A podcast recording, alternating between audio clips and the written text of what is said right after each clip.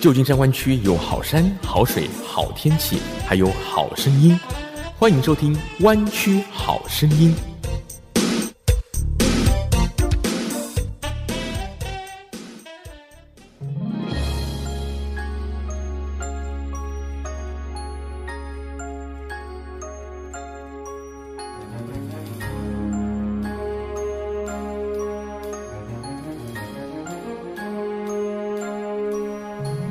Bells ring, are you listening? In the lane, snow is glistening. 亲爱的听众朋友，你好，欢迎收听 FM 九六点一湾区中文电台，每周六下午三点到四点，湾区好声音，我是郑佳瑜。同时，也在这里跟 Podcast 的听众朋友问好。不管你在哪一个国家、哪一个经纬度、哪一周收听佳宇的节目，佳宇呢真的诚心的感谢你哦。也希望你可以每周固定收听。今天在《名人有话说》的单元，佳宇要访问到一位每到岁末年终、佳节来临之际，佳宇都会想到的一位朋友啊。哇，尤其听到我们这个圣诞音乐，是不是那种圣诞佳节即将到来的欢庆感跟节庆感油然而生呢？如果你还在考虑这个冬天或者今年的圣诞新年假期何处去的话，接下来这个讯息呢，你要好好的留意了。访问到的是美国国际文化交流集团的总裁黄璐，露露你好。嗨，你好，佳宇好，听众好。其实一开始一定要提一下哦，我们刚刚在聊天的时候才发现，我跟露露其实认识已经十年了。是的，是的，时间过得真的很快。不过你这十年一点变化都没有。我讲的是你哦，我在想说，每次看到你的 Facebook 照片，我说哇，这位小姐怎么都不变的，冻龄美女，彼此彼此冻龄冻龄，也希望未来继续这样子啊。可能都因为我们在做一些自己喜欢的事情吧。像十年前会认识你，就是因为二零一一年的时候，天下华灯嘉年华是第一次的开幕，对不对？第一届。对对对，我们二零一一年是在 Santa Clara, My America 第一次认识你，然后当时你帮我们做了专题报道。对，时间过真的是很快。对啊，那个时候觉得说哇，竟然有人花这个心力哦，这个庞大的经费，而且呢，大概计划都好久好久时间，竟然把在中国或者在华人世界大家非常喜欢，尤其是在过年过节的时候才有机会欣赏到的这种灯会带到美国来，真的是非常难得、值得介绍的一件事情。这中间其实你一直在举办，而且规模越来越大，一直到二零一九年的时候有一个变化，对不对？是的，我们刚开始办这个活动，事实上只是临时起意，觉得哎呀，在美国生活好无聊哦，然后想做一点特别的事情。当时呢，就只是跟团队开玩笑说，哎，我们来搞个灯会吧。小时候我看过的，当时只是一个想法，就没想到这个变成是我们的一个坚持下来下来了十年的梦想，一直就在做真的自己很喜欢做的事情。然后呢，每一年看到 Holiday 很多很多人来我们的活动上，真的是超级感动。那二零一九年的时候呢，我们对那个活动呢进行了一个改变，呃，因为之前二零一一年开始到二零一八年，我们都是以自贡灯会的模式来体现这种很传统的花灯的这种表现模式。那二零一九年的时候，我们当时设计团队就想到一点说，因为毕竟来讲是灯展的话，它只是冬天能够展一下，平时怎么能够让大家能够在不同的季节也看到不同的体现内容啊，我们就当时在 New Park Mall 有做了 indoor attraction，那这种就结合一种比较新的 technology 多一点的，比如说有那个有进屋啊，有 laser 有 laser show 啊，还有一种 immersive 的这种 environment。正好不小心的是碰到疫情，正准备我们开放的时候就碰到疫情了，整个活动就必须下档。那我们团队又进行调整以后，到二零二一年，现在又在 Sacramento 这次又正式开放，就结合了我们在过去做室外灯展的经验。和在室内做网红馆的这种设计体验，让观众能够更 immersive 到这种 attraction 里面去。我相信很多朋友可能之前曾经去参加过 Global Winter Wonderland 的活动，去看天下华灯嘉年华。呃，这个品牌已经做出来了，大家就知道说，哦，这个是很有中国特色的，也结合美国的一些文化的灯会。而且呢，同时你们还结合了很多这种 rides 啊，就是像美国的这个 fair 那种 county fair 这种感觉。但是今年呢，你们这个主题呢，这一次叫做 Imaginarium。想象力很有创造力，可以幻想的东西。这个主题的设定应该跟你们这一次跟以往有所不同的一些特色很有关系，对不对？我们介绍一下。是的，因为过去的话，我们一直公司是坚持做自供的灯，它的那个很大的优点是说。非常的壮观，然后呢，颜色特别的丰富。那我觉得呢，我们通过二零一九年的那个团队的经验，就发现一点，就是说这些东西如果能够结合观众的互动，观众能够走进去，那怎么改变这个设计效果呢？所以我们结合了自贡灯会的那个经验和我们做网红馆的经验呢，就把两个 experience 和整个把它 combine 在一起了。所以区别第一呢，比如说自贡灯，它可能只是远看，你只能。看到的它，但是你并不能进去。那我们今年设计的活动里面，全部都是用的低压，所以它是安全电压，二十四伏的，所以人是可以在里面走动的。举个例子，比如说我们今年有一个设计，它是三百根那种用 LED tube 做的这个活动设计，它在里面是用一个 LED 是跟着音乐进行互动的，所以它人可以在里面走走动，它就不会说哦，只是看到一个很漂亮的 structure，然后 take a picture，所以它是 very immersive。可是走进去，然后还可以随意触摸这些灯，不会怕触电吗？他可以坐在上面，他也可以去触摸它，都没有安全隐患这样子。我们之前原来做的自控灯会呢，因为灯用的比较多，它是用的是传统的 LED 灯泡，那我们用的就比较一百一十伏多一点。那我们今年全部都用 LED 的，所以变成它整个灯会用量的话，我们差不多用了超过三百万以上的这种 LED 的 light，然后让这个 environment 它更有梦幻，它 imagination 这个地方相当于你这是 wonder，however 你觉得是什么样的感觉？第二个呢，我们今年呢也打。打造了一个很浪漫的主题，用了三万朵那个 LED 的玫瑰花。对呀，对呀，就是我们打造了一片三万朵的 LED 的花海。这样子的话呢，观众在里面，他可以就是真的是走进到一片花海之中。因为我们想到是说，哎，中国有大量的这些很漂亮的地方，我们都回不去嘛。那在美国有没有？那我们就把这个三万朵的玫瑰花带来美国，第一次进行展出。在里面呢，我们就 build 一个很很 romantic 的 environment。它里面主要是以像有个很大 giant 的 sign，像 love，很多人那边去照相，所以呢，感觉他们是正好是一种很融入的那个体验，不仅仅是说是一个。看的效果，而是它有一个参与的效果在里面，所以我们就可以走进这三万朵的玫瑰花海里面，还发亮的。对对对，它就是我们用不同的颜色，然后打在了一个真的是五彩缤纷的一个花海的效果，真的是非常非常的美，听起来真的很令人期待。还有什么特色呢？跟往年不一样？嗯，事实上，我们今年主要是这从设计的角度上来讲，比如说我们打造了一片专门是给那个 focus 叫 Y zone，那 Y zone 就是 Y Christmas 这一种，所以基本上是 snowflakes 啊、snow tree 啊这些东西，它进去就是说我们加入了很多的像 special 的那种 effect 进去啊，像我们往年都一直有什么雪花机啊这样子做出来，满天飘出来很漂亮的飞雪啊，然后我们今年有加了一些舞台特效在里面，有一些比如说像 bubble machine 啊，还有烟炮机啊这种东西，让他的小朋友。都特别喜欢。今年我们还加入了一个镭射的这个 laser show 在里面，所以呢，它相当于一个 laser 的秀。然后我们叫做用烟雾机打到上面去，它才像北极光的效果，就变成那个烟雾打出来的话，它就相当于是一个在北极看到那种北极光的那种比较特色的这种颜色。所以蛮多东西还是比较好玩的。然后我们有像 character 啊，里面像有恐龙啊这种 character meet and greet 啊，还有 snowman 啊，反正我们尽量是想到说，当时那个设计团队问我们说，哎，那今年。主题是什么？我说，那我们今年肯定打造一个好玩的、有很浪漫的地方吧。那你们反正既然我们是 Imagineering，发挥你们想象力就好了。所以在里面，我们观众看到超级多人在里面照相，这样子。所以今年是完全展现想象力的一年，让大家来看这个灯会呢，也可以参与其中哦，沉浸在里面，不止三 D，还有四 D 效果。那跟我们讲讲支持你这十年走过来啊，到今年呢疫情减缓了，继续来举办这个灯会的一个主要的动力是什么呢？这些年来你是不是有收到一些很令你感恩或者是很难忘的一些回馈呢？是的，因为这十年说起来走起来的话，真的是不容易哈。因为作为一个华人，特别是个女生，能够在美国去 produce 这种 event，基本上是在一个 event industry，基本上都是美国人的那个天下。然后呢，我们事实上也会碰到一些 challenge 啊，比如说 culture 上面的 difference。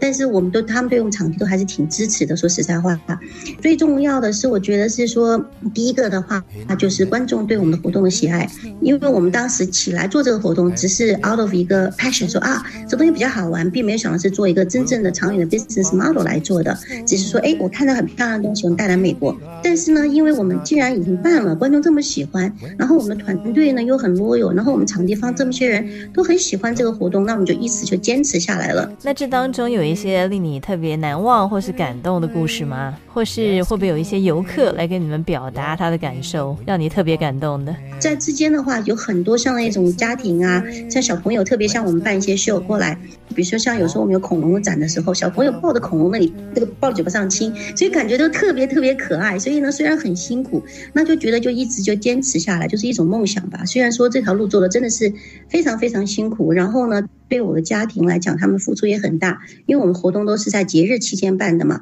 所以像我们家小朋友啊，基本上我就没有什么时间陪他们，一晃就晃了这么多年下来了，一下从一个小 baby，对，从一个小 baby，现在突然就变 teenage 了。我说哇塞，真的是我的家人，真的要感谢他们，然后感感谢这么多的参与的观众和各个的不同的媒体来支持我们。嗯，也非常谢谢你哦，把原来是从四川自贡是不是？对，的一个灯会带到美国来，而且呢又发扬光大。每年呢，不断的推陈出新，今年又加入这么多的想象力。其实我们在美国的华人以及其他的族裔，因为其实很多其他的族裔的朋友也来看嘛。对，反正也是感谢佳瑜，感谢所有的观众和听众来一直对我们的支持。因为没有你们支持的话，我们也没有信心办下去。然后呢，事实上现在我们自己认为，就是说我作为我们华人哈中国人来讲，这样是很 very proud of 我们自己的 culture。然后我们有很多 unique 的东西，事实上在美国是没有见到过的。那我们就可能要把什么样观众最喜欢的东西能够引引入美国，然后呢把它本土化，这就是我们一直想坚持走的路。是，也做得非常的好，希望你们继续的努力下去，坚持下去。那最后跟我们讲一讲，如果说想要参与这个灯会，或者想要知道更多讯息的话，应该是去你们的网站上面吗？对的，对的，我们那个网站呢是叫 Imaginarium Three Sixty dot com，那这个 spelling 是 I M。A g i n a r i u m three sixty dot com。如果这个大家可能记不住这么长的名字的话呢，你也可以搜索那个 Global Winter Wonderland 的网站，它也直接会 direct 到我们的 Imaginarium 的新的网站上面去。那 Imaginarium 事实上就是 Imagination with a r i u m 的一个缩写，这样子。我知道现在已经开放了，那它会展出到什么时候呢？我们现在会一直展出到一月十六号。所以在一月十六号以前，有兴趣的朋友要把握机会喽。这个我知道露露也对我们的听众也非常的好，尤其十年有成，今年准备了我们有三组的家庭套票可以送给我们的听众朋友。那有兴趣的朋友呢，可以到佳瑜的网站 j e n g j i a y u dot com j e n g j i a y u dot com，也就是我的名字 jane 佳瑜 dot com。上面有一个好康放送，点击进去就可以注册，有机会获得四张家庭套票哦！祝您幸运中奖！今天也非常谢谢露露接受佳瑜的访问，希望你们的灯会越办越好，璀璨明亮。谢谢佳瑜，一直这么多年，十年的老朋友，一直对我们的支持和关心。然后我们也因为有你们，我们会更加努力。谢谢，太好了，谢谢你哦。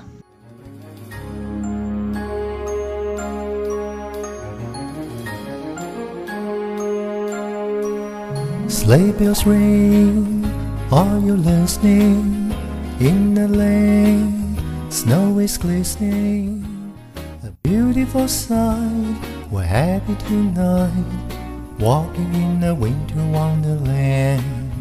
Gone away is the bluebird, here to stay is the new bird. He sings a love song as we go along walking in the winter wonderland. In the meadow, we can build a snowman and pretend that he's a Parson Brown. He'll say, Are you married? We'll say, No, man. You can do the job when you're in town. Later on, we'll conspire as we dream by the fire to face the plans that we've made walking in the winter wonderland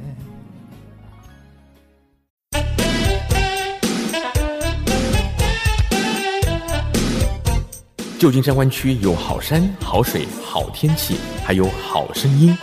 欢迎收听《湾区好声音》。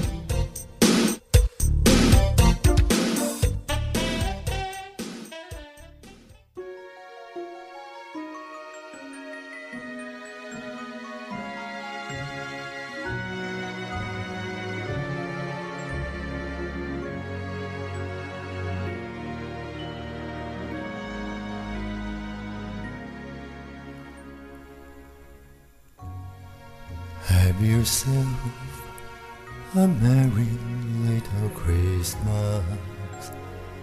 Let your heart be light. 亲爱的听众朋友，你好，欢迎继续收听 FM 九六点一湾区中文电台，每周六下午三点到四点，湾区好声音。现在呢，在 Podcast 上面找郑佳瑜，也可以找到我们的节目哦。我是佳瑜，我是张斌，找张斌的话就找不到了吧？找张斌的话就找到，一零一 bio.com。对啊，这才有用嘛，是不是？上我的网站听我们的节目是放松，但是上张斌的网站呢，是让生物科学家们能够买到称心如意的试剂做实验。对，而且让张斌有饭吃，才能继续安心跟佳宇一起做节目嘛，是不是？是啊，岁末年终的时候，最近股市大起大落，张斌最近就是像坐云霄飞车一样，会不会？对，每天的心脏一会儿爆裂，一会儿紧缩。那你的弹性还蛮大的，心脏爆裂了还可以紧缩回来。通膨率呢也是一直居高不下。你说这个股市是大起大落，而这个通货膨胀呢，它只有大起，它不落。对啊，所以我就觉得这个报道还蛮有意思的。这是《华尔街日报》哦，他去做了一个调查，就发现，在防范疫情方面呢，亲民主党的州是比亲共和党的州做得更好，就是他们更常保持社交距离，口罩令也实施的比较严格，那么疫苗令也是实施的比较积极的进行。所以呢，这些州它的新冠感染率和病末的比率是比较低的。你说的病末就是因为生病而没了的是吗？对啊，而死亡的，你这很有《红楼梦》的范儿呢。病末率就三个字嘛，因为生病而死掉的比例 十个字哎。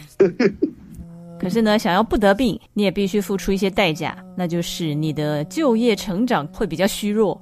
怎么讲呢？因为那些亲共和党的州，相比之下，比亲民主党的州经济表现要好很多。哦，你是说？红州比兰州经济表现好很多，对，但是兰州比红州防疫的表现好很多。哦，所以就看你要怎么取舍啦。所以似乎看起来防疫跟经济成长似乎是两难全的一个状况。你这个数字让我觉得有点矛盾。按理说呢，你像洪州共和党呢。他不太重视防疫，那么疫情就相对要严重。按理说经济应该差，这不是我的数据啦，嗯，这个是 应该是公开的数据。但是《华尔街日报》把它拿来做一个分析，因为从二零二零年二月以来，薪资最强劲复苏的十个州当中，全部都是由共和党州长领导的。那执政表现满意度比较差的十州当中呢，八州是民主党的州长。所以执政表现满意度为什么比较差呢？很多人就会觉得说是因为他的经济表现不好嘛。嗯，但是就疫情表现来看，就完全不一样了。嗯，那些感染率还有病末率最高的十个州，全部都是共和党州。嗯，这个有点让我百思不得其解。其实并不矛盾啊，因为像共和党州，他们就强烈反对封锁。之前像加州 shut down 很久嘛，shelter in place 很久，都没有没有办法开店，你怎么有经济表现呢？是不是？哦，共和党州就是说该吃吃，该喝喝，最后该得病也得病。对，随便你们 自己的选择。口罩令啊，疫苗令也都规定的比较松嘛。嗯，不像民主党州，他们的口罩令也很严格，进入室内一定要戴口罩。像旧金山这种地方呢，你没有打疫苗，不准进餐厅吃饭，这当然就会影响到餐厅的生意呀，一般人消费的意愿呐。像我要回到我的旧金山老家还去不了餐馆喽。当然啊，因为要进去餐馆之前都得先收疫苗卡。所以之前那个在 Fisherman's Wharf 不是有那个唯一的一间连锁店，就是鹰眼澳，他就是不查进去吃东西的人的疫苗护照，疫苗对疫苗卡，结果呢就被市府一直开罚单，结果后来他火大了，就找他们公司的法律顾问去抗争。不晓得后来结果怎么样，但是一眼澳就是基本上还是唯一一间吧，不遵守旧金山市府的规定的。他这个是典型的呃左耳朵印，右耳朵傲啊，可能都没应哦，完全不听。所以这其实就很见仁见智了。有些人觉得说经济发展很重要，因为你一直封锁的话，大家没饭吃，心情也不好啊。那有些人就觉得说。保护大家的生命安全最重要。你没有健康了，赚再多的钱也没用啊。嗯，所以就看你是持哪种观点喽。然后就搬去那州好了。现在呢，这个 Omicron 啊，变种病毒感觉上传染力很大哎。嗯，美国已经有病例了，湾区都好多了。所以一般都认为说，餐厅啊、旅游业这些可能还要再熬过一两个季节。那兰州的人呢，就要再勒紧裤带一阵子。可是对洪州的人来讲，好像不太把这个 Omicron 当一回事。他们基本上认为疫情已经结束了，够了，让我们回归日常生活吧。嗯，因为他们知道这个 Omicron 结束之后，可能还有别的 Crown，。嗯，，Crown 不完。那另外一个也是跟疫情有关的消息啊，就是发现呢，从二零二零年啊，新冠肺炎疫情在美国爆发以来，失业率也上升啊，金融情况非常的动荡，大概有三分之一的二十五岁到四十岁左右的青壮年回头寻求父母的财务支援。你这话翻译成接地气的话，就是更多人啃老了。没错。哎，你这个好简洁哦，五个字把我五十个字讲完了。对。所以其中有超过一半的人都搬回家跟爸妈同住。哎。嗯，省租金、省饭钱、省生活开支哈。对呀。因为根本也找不着工作，所以就只能退居，叫什么来着？退回大后方。我在想呢，对于华裔父母可能会觉得蛮开心的啦，因为毕竟我们传统观念就会觉得说子女在身边很好啊，好像这个奉养父母的感觉哦。虽然其实是父母要奉养这些子女了，可是对于很多老美来讲，其实还蛮痛苦的。嗯，人老了需要子女的陪伴，因为疫情如果能够孩子们都退回来的话，也不失为一件好事。对啊，可以说是意外的亲子相处的时间嘛。嗯，对于中国人来说，每天都是中秋节；对于洋人来说，每天都是感恩节。可是我觉得很多洋人应该受不了，尤其是爸爸，你知道吗？为什么？不知道为什么哎。像我有一些邻居啊，提到那如果小孩很大了还在家里，尤其如果三四十岁的话，他们其实觉得很没有面子哎。嗯，他们就觉得说你是要教你的小孩怎么钓鱼的。不应该他们回来一直抢你的鱼吃。其实我觉得中国家庭可能也同样的问题，老大不小了都在家，这个家长肯定是觉得挺头疼啊。嗯，也是会有点担心了。所以呢，即使大环境迫使大家需要节源开流，但是尤其是年轻人，还是要想办法开源节流的了。没错。另外还有一个是比较有趣的现象。还有有趣的现象。嗯。过节气氛其实也越来越浓厚了嘛。我都开始看到临近的很多家都打扮起来了。对啊，我们邻居通通那个圣诞灯都挂出来了，然后你就开始听到，哎，这个圣诞金曲 不时在一些街头巷尾都会出现，就很有圣诞气氛了。可是呢，因为疫情的影响，今年在圣诞节缺货的，其实供应链短缺，所以很多货品都缺货嘛，对不对？现在竟然连圣诞老人都缺货，我以为只是花椒大料缺货。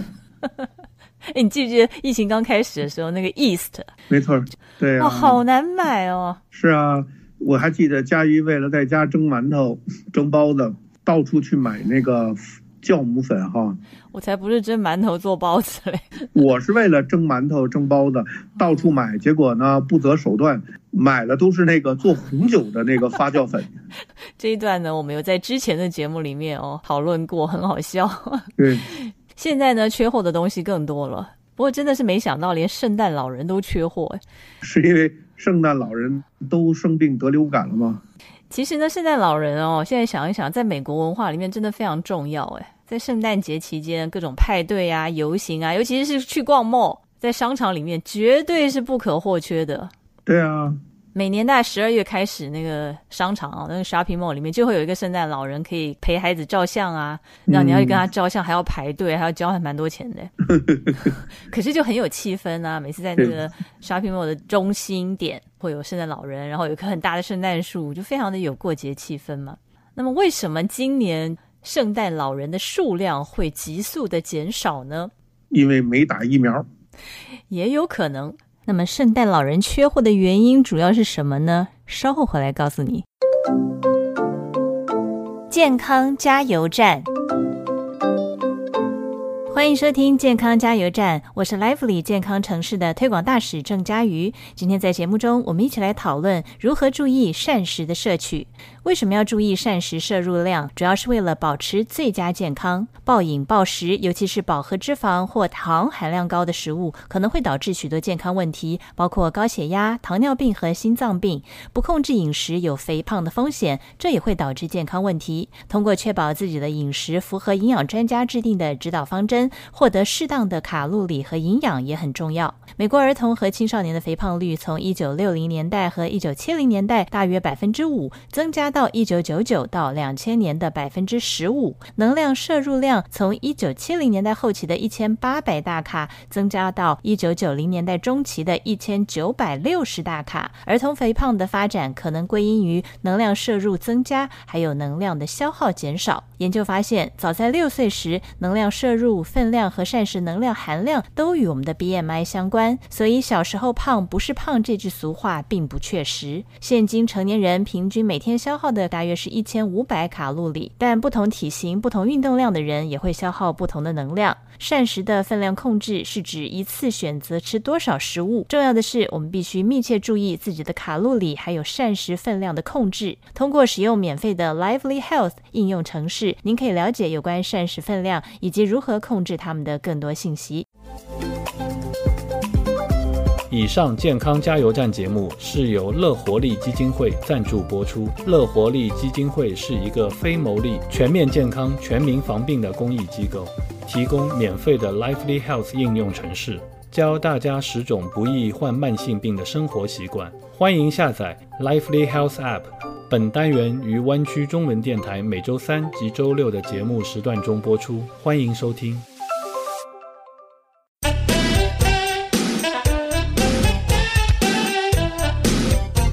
旧金山湾区有好山好水好天气，还有好声音，欢迎收听《湾区好声音》。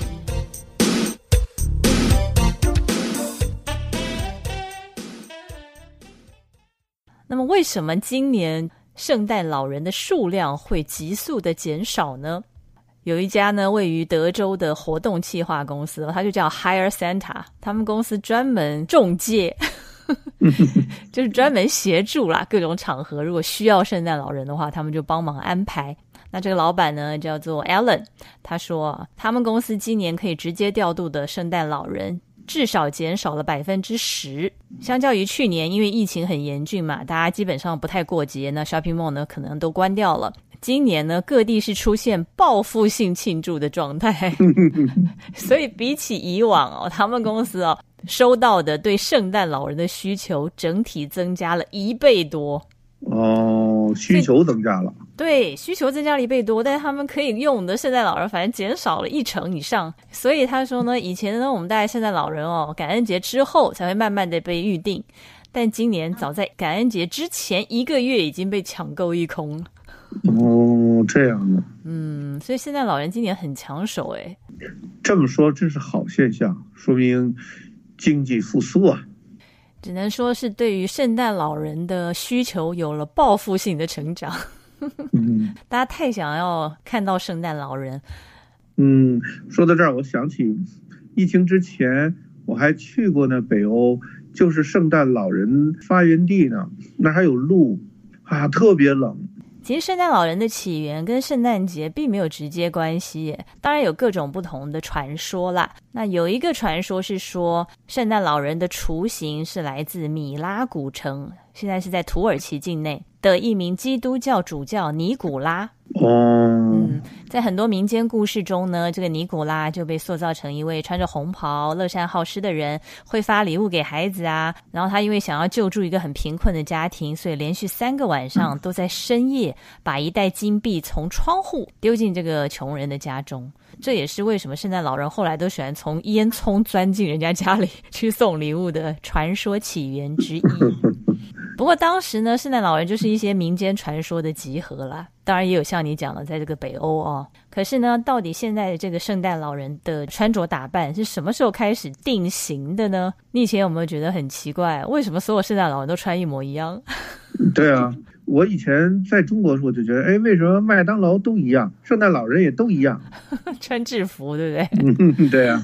哎，这个深入人心的形象哦，是在三零年代的可口可乐的广告开始的。哦，因为在一九二零年代，可口可乐公司想要刺激冬季节庆的销量，因为冬天想要喝冰可乐的人比较少嘛，所以他就在很多平面媒体投放圣诞广告。可是呢，并不太成功。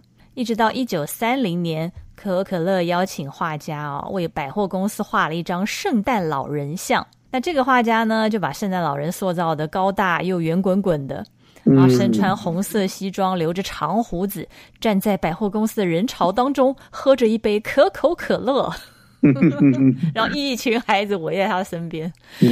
那这个广告就深受大众喜爱，所以后来啊，可口可乐公司呢就开始用圣诞老人来做了一系列的广告，画了一系列的插图。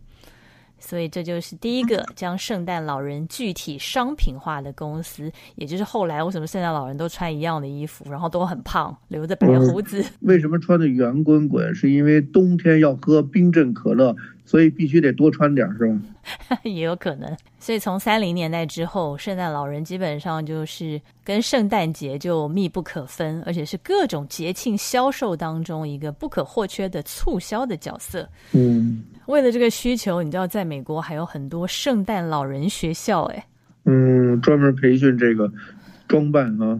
对啊，圣诞老人还有什么好学的？不就是穿的厚厚的，戴上胡子，戴个帽子，还在扛着一袋玩具，还要发出吼吼吼的笑声。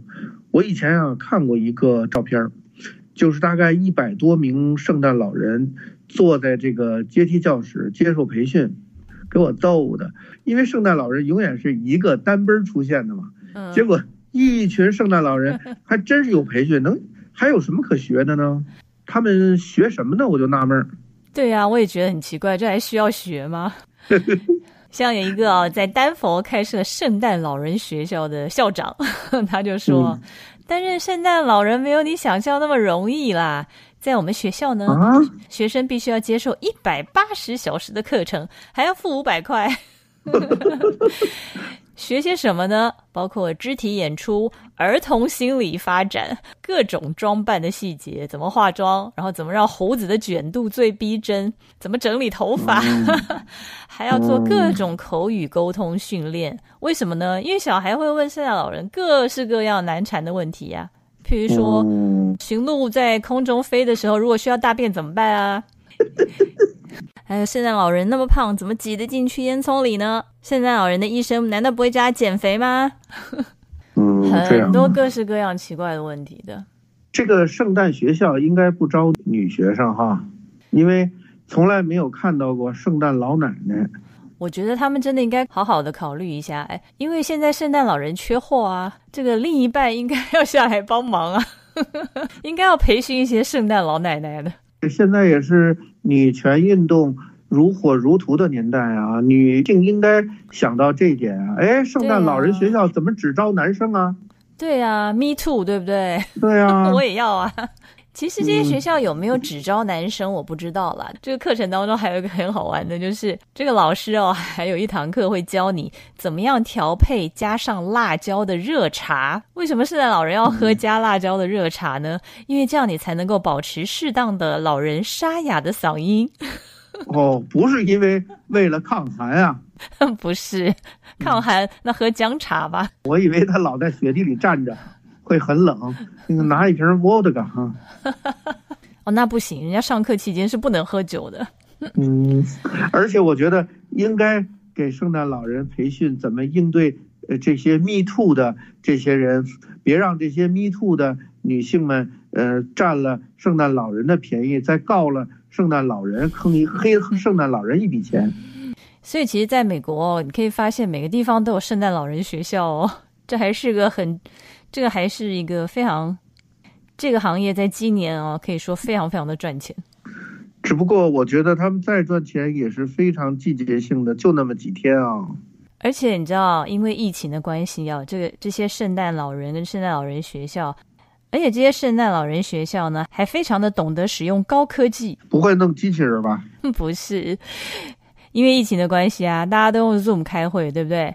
就他们灵机一动，也用 Zoom 来让圣诞老人接工作、干活儿。嗯，那以后圣诞老人也可以通过 Zoom 给小朋友带来问候、解答问题。对呀，真的是这样哎。像有一个同样是特别严重的圣诞节，那就把 Zoom 打开吧。呃，那样的话呢，全世界就一个圣诞老人就够了。那也不够啊，需求很多，好不好？通常这种都会希望是 one on one 的 meeting。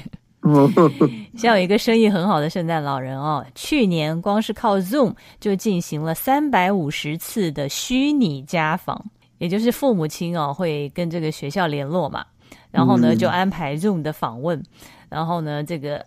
圣诞老人呢，就跟家里头的小孩子面对面的聊天。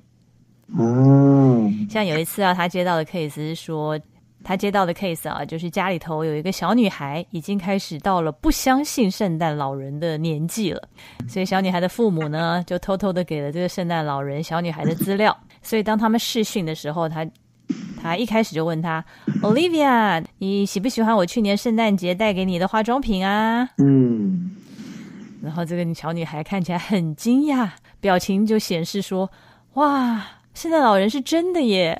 嗯，还记得我 哦，真的是他送的礼物哎。嗯，然后在这些虚拟家访当中呢，也有很多真的是古灵精怪的小朋友，他们都问了很多问题来 question 这个 Santa Claus。嗯，你这一年，你这一年没上班都跑哪儿去了？你知不知道我昨天晚上做了一件什么坏事？你知不知道昨天用妈妈的口红来涂墙壁的不是我弟弟，而是我妈？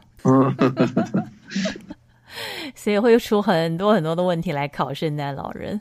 嗯，美国的小孩还真是很幸福。我呢，你知道我什么时候才知道圣诞老人，才看到圣诞老人？是我在上大学一年级听力课的时候，那个时候呢，听力老师为了鼓励我们说英语、听英语那，大家每个人讲一个笑话，谁如果讲的最逗，我呢就把这支有圣诞老人的笔送给他。因为，我们都想要，因为没见过嘛，就圣诞老人那个头，那个是在圆珠笔的上面嘛，哦，很漂亮。每个人讲一笑话，结果呢，我讲的最逗，把我们听力老师给逗得最乐，所以那个笔就归了我。那一次是我十八岁第一次见到圣诞老人的头像。嗯，那你讲了什么笑话呀？黄色笑话吗？呃，就比较接近，但不是了。我还记得那笑话是说有一个俱乐部啊，叫肮脏俱乐部，这当然是用英文讲的啊，就是说每个人对啊，每个人呢。都得足够的脏才能够加入这个俱乐部做成员。那么其中有一个人呢，就写信给这个俱乐部的领导说：“你让我加入吧，你看我给你写信的这张纸啊，是我上大号之后用过的纸，你就知道我多脏了吧？”嗯，他就接到了俱乐部的回信说。对不起啊，您还是太干净。进我们俱乐部的人上大号根本不用纸，所以我就得到了那一支圣诞笔。你这哪个黄色笑话？也挺黄色的，你不觉得吗？哎呀，你说的黄色是这种黄啊，好恶心哦！把笔给我收回来，做烂的笑话。我们班二十七个同学，哎，嗯我得到了那支笔。是哈、所以对你来讲，圣诞老人也有一个特别的意义呢。但我觉得看到这个消息，其实也蛮开心的啦。就是今年圣诞老人竟然有短缺问题，因为这其实代表了一种美国精神吧，想要圣诞节赶快回来，大家好好庆祝，其实还蛮好的。对，我觉得这也代表了可能经济要复苏了哈。至少代表大家对生活重新开始充满希望吧。是啊，嗯，那也希望我们听众朋友在岁末年终的时候都可以过得非常的充实，非常的开心。祝各位听众朋友 Merry Christmas，谢谢您的收听。我们下周见。风吹雨成花，时间追不上白马。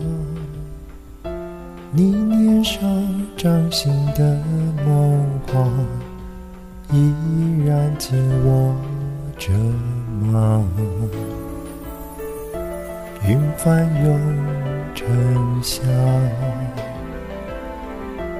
眼泪被岁月蒸发，这条路上的你我他，有谁迷路了吗？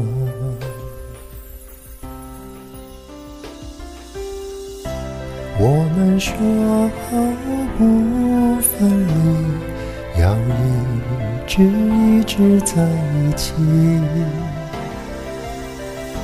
就算与时间为敌，就算与全世界背离。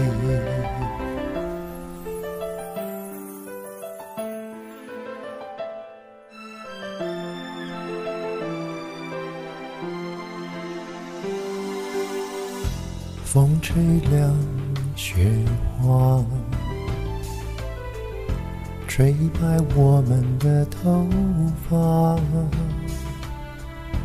当初说一起闯天下，你们还记得吗？那一年盛夏，心愿许得无限大。我们手拉手也成舟，划过悲伤河流。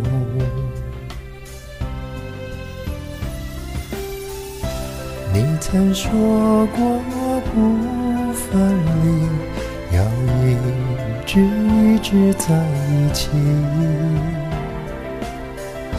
现在我想问问你。是否只是童言无忌？天真岁月不忍欺，青春荒唐我不负你。